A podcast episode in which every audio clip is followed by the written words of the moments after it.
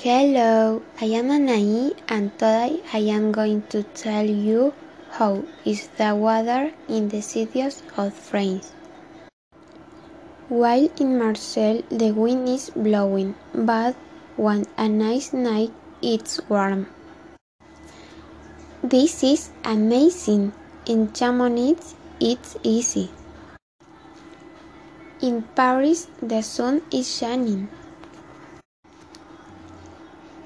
I am going to go next weekend to the beach of Nice with my friends because it's hot. While in the city of Lyon it's drizzling. And in the city of Bordeaux it's pouring. Lastly, in the city of Cannes it's windy. See you soon. Have a good day.